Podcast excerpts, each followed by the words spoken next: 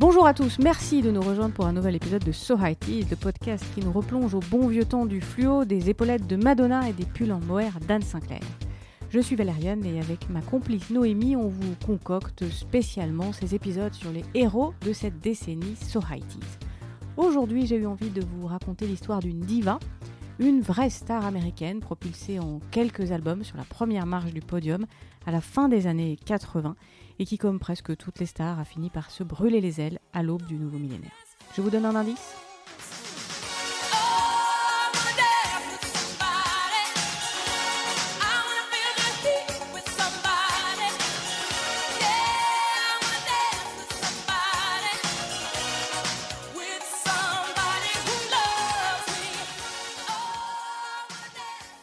J'imagine, j'espère, que la plupart d'entre vous ont reconnu la voix, The Voice, c'était son surnom, Whitney Houston. On est en 1987, c'est son deuxième album, sobrement intitulé Whitney, et elle chante ici l'un de ses tubes, I Wanna Dance with Somebody. L'histoire de Whitney Houston commence presque comme un conte de fées. Elle est née en 1963 dans le New Jersey, à Newark, et c'est la fille d'une choriste, Cissy Houston, elle-même cousine de Dionne Warwick. Alors cette petite fille d'une famille afro-américaine commence à chanter à l'église baptiste fréquentée par sa famille. Elle accompagne sa mère, elle fait des chœurs sur quelques albums et elle chante dans des clubs. C'est une jolie fille qui fait un petit peu de mannequinat. Whitney Houston, euh, dans son adolescence, elle fait quand même la une de certains magazines pour ados comme Seventeen par exemple. c'est une première car c'est une jeune fille noire. Et puis un jour, elle est repérée par l'équipe de Clive Davis. C'est un producteur à la tête d'une grosse maison de disques qui s'appelle Arista. Clive Davis, il décide de miser sur cette jeune chanteuse prometteuse et il lui fait signer un contrat. Whitney, elle a 19 ans à peine, on est en 1983 et un avenir vraiment prometteur s'ouvre devant elle. Le pari de Clive Davis à l'époque, eh bien, c'est de faire de Whitney une chanteuse grand public pas seulement une star noire qui chanterait pour sa communauté, mais une diva qui s'adresserait à tout le monde. Deux ans après avoir signé le contrat, Whitney sort son premier album, il porte sobrement son nom, et il comporte à la fois des reprises et des chansons originales. Alors ce premier album, c'est immédiatement le succès. Il y a notamment la chanson Saving All My Love, c'est une reprise. Elle en fait une balade grand public qui suscite immédiatement l'enthousiasme. Elle va recevoir pour ça un Grammy en 1986. Elle est programmée partout. Elle passe sur toutes les télés américaines, dans toutes les émissions de variété aux heures de grandes écoutes. Et Whitney, elle atterrit aussi à la télé française. Les plus vieux d'entre vous se souviennent sans doute de ce moment. Pour les plus jeunes, ça passe régulièrement dans les bêtisiers. On est en avril 1986. Whitney Houston est l'invité d'une émission très célèbre à l'époque qui s'appelle Champs-Élysées, présentée par notre bon vieux Michel Drucker. Drucker, il est un peu embêté parce qu'il doit gérer à la fois Whitney Houston, une star américaine quand même, et Serge Gainsbourg, qui est complètement pété sur le, plateau. Il est atrocement vulgaire, il va mettre la chanteuse très mal à l'aise. Alors Drucker va tenter de faussement traduire les obscénités du français. Euh, la chanteuse va sortir mortifiée du plateau. Je vous laisse écouter un extrait. He says you are great. Oh, thank you. Voilà, No, il- I vous êtes- said, said she, she's a genius. Voilà, il, dit- he says you are genius. Oh, thank you. Vous êtes génial. Thank you very much. Oh, No. a friend of mine. Voilà, he, he says you are great. Il dit que vous êtes très jolie. C'est ça en gros ce que tu veux lui dire. Oui. you are not Reagan, I'm not Gorba- Gorbachev, so don't try, hein? I said I want to fuck her. Oui, euh, alors je vais, vous- je vais vous traduire. Non, non, non, non, non. say you are great. Il dit que vous êtes très jolie. Non, non, non, non, non, non, non, non. C'est. Non, non, il a dit ça, mais ça lui arrive de temps en temps. Je peux pas vous traduire ce qu'il a dit. Il a dit j'aimerais bien vous offrir des fleurs. Pas du tout, j'ai dit, je Non, voudrais bien l'apaiser. Il, il a dit, il a dit. T'auras pas de cigarette. Non, il, Oh, il- that's you know, not- not true. sometimes That's not he's a little bit drunk, you know. Yeah, de temps en I temps, know. il I'm est... not drunk. He Non, must be. ah, vous- non, I'm not non, drunk non, today. il, il est normal. Vous imaginez quand il est sous. sure? Non, non, vous inquiétez pas, Whitney. Not sure about that. Are you sure? Alors à peine ce premier album euh, dans les bacs, Whitney va entamer une tournée de deux ans. Et puis elle passe au rang de star et revient en 87 pour son deuxième album intitulé Whitney, un album qui va tout de suite euh, sortir en première position des classements aux États-Unis. Elle aligne les singles dans le top 40, elle reçoit des Emmy, des Grammy, elle en vend des millions d'exemplaires. Bref, en deux albums, Whitney est devenue une machine à tubes. Elle est partout, et même les télés les plus réticentes ne peuvent pas échapper à Whitney Houston. À l'époque, MTV, la chaîne de télé, était accusée de ah, rechigner à diffuser les clips des artistes autres que blancs. Pas question de voir des noirs ou des latinos sur MTV. Mais finalement, devant le succès du clip How Will I Know, MTV est quand même contrainte de diffuser le clip de Whitney Houston et c'est quand même une première. Elle est pionnière dans son domaine. Whitney Houston, artiste noire, va ouvrir la voie à d'autres artistes suivantes, dont une certaine Janet Jackson. Dans la foulée de ce succès grandissant, en 1988, Whitney interprète un titre pour les JO de Séoul qui deviendra un single, One Moment in Time. Elle va aussi s'engager contre l'apartheid en Afrique du Sud. Elle va lancer sa fondation pour venir en aide aux pauvres. Elle fait des dons pour aider les malades du sida. Et puis sort rapidement un troisième album. On arrive en 1990. À l'époque, Whitney devient donc The Voice, une star qui va connaître la consécration avec un film. If should stay I would only be in your way. So I'll go, but I know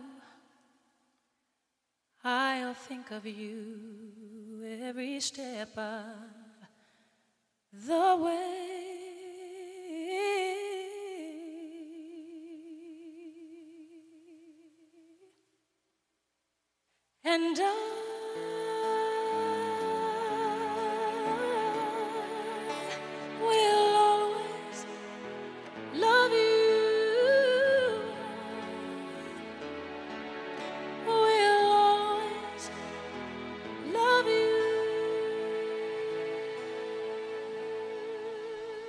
Évidemment, évidemment, on ne peut pas parler de Whitney sans écouter sa chanson signature, celle qui reste attachée à sa voix, Céline Dion à son bateau, le Titanic, Whitney à son garde du corps, Bodyguard.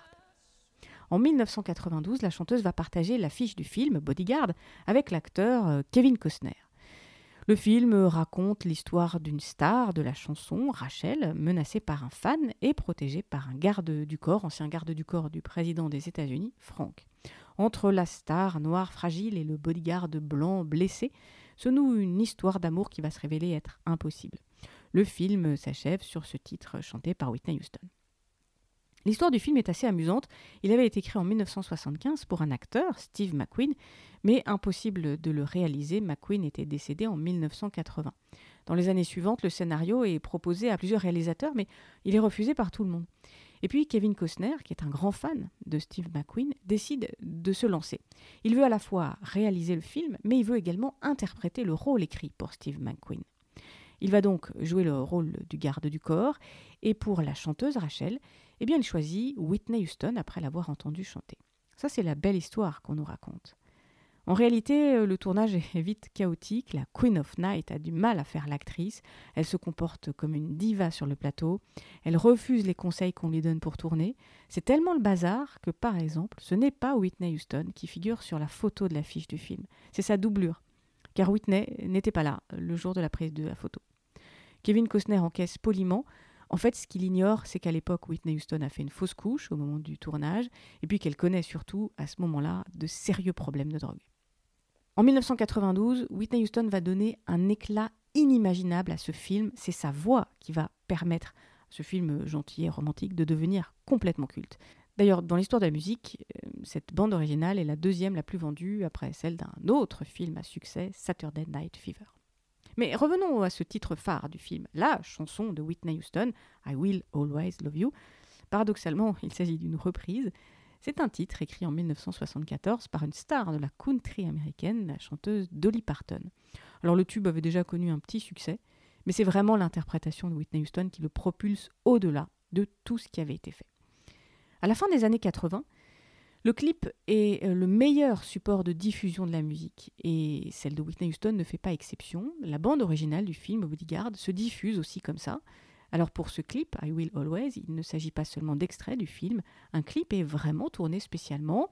Whitney va d'ailleurs pas faciliter l'affaire du réalisateur parce qu'elle va exiger de chanter intégralement le titre avec son groupe.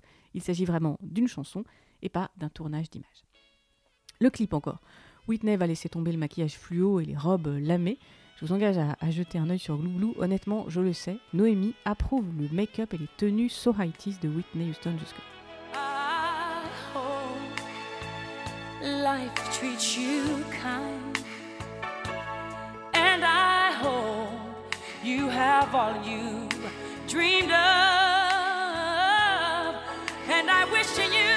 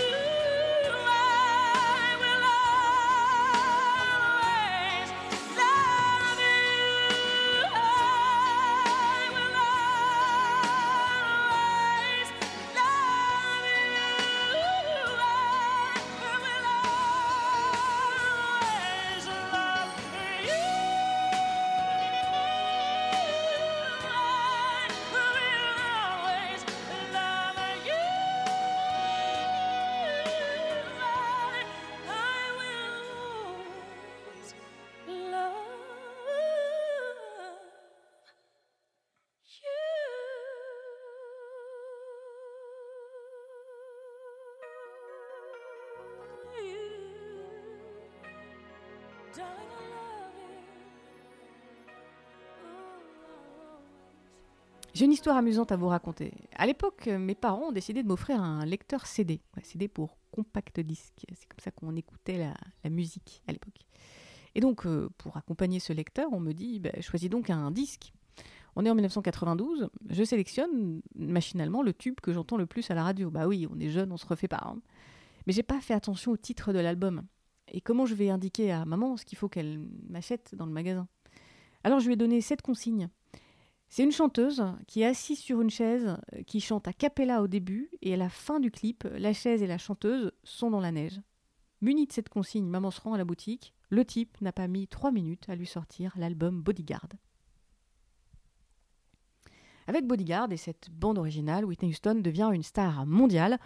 On aurait pu s'attendre à ce qu'elle sorte des albums en série. En réalité, son album suivant attendra pratiquement 8 ans. Euh, Whitney va, dans les années suivantes, surfer sur les bandes originales de films et les concerts avec les autres chanteuses à voix, ses copines Maria et Céline. En réalité, au début des années 90, euh, Whitney a d'autres préoccupations. Euh, elle a d'autres choses à penser que sortir des albums. Elle veut fonder sa propre famille. Elle épouse un chanteur de RB, une sorte de bad boy qui va devenir son ange noir. Il s'appelle Bobby Brown. Il est plutôt jaloux, Bobby.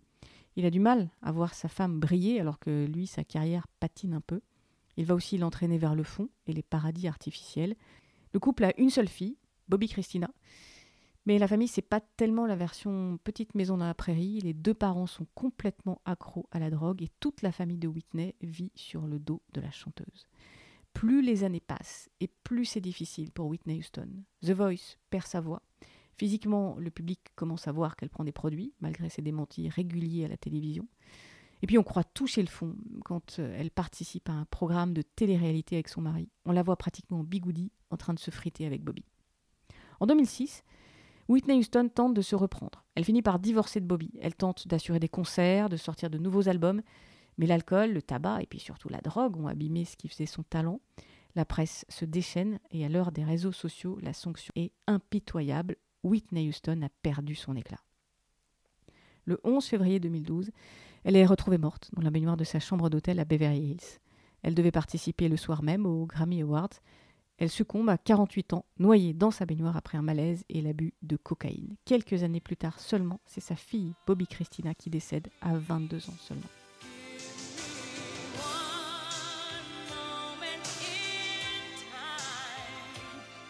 Depuis la mort de Whitney Houston, l'histoire de la star fait toujours rêver et surtout vendre. Plusieurs documentaires, un film et même un biopic ont été réalisés. Et des concerts avec son hologramme sont organisés à Las Vegas. Depuis la mort de Whitney aussi, certains proches parlent pour raconter qui était cette diva. Ils racontent son mal-être général, ses difficultés, en particulier avec la drogue. Whitney Houston n'était en fait pas la girl next door qu'on a essayé de nous vendre. On apprend qu'elle avait probablement subi des attouchements de la part de membres de sa famille quand elle était jeune, qu'elle a aussi touché la drogue quand elle était très jeune, et puis qu'elle avait renoncé à s'afficher publiquement avec une femme. Bref, Whitney Houston était un être complexe en plus d'une voix, une femme pieuse en fait, qui voulait juste être normale et qu'un coup du destin avait propulsé sans doute un peu trop vite sur le devant de la scène. Une star, une vraie star comme l'Amérique sait les fabriquer très vite et les brûler aussi.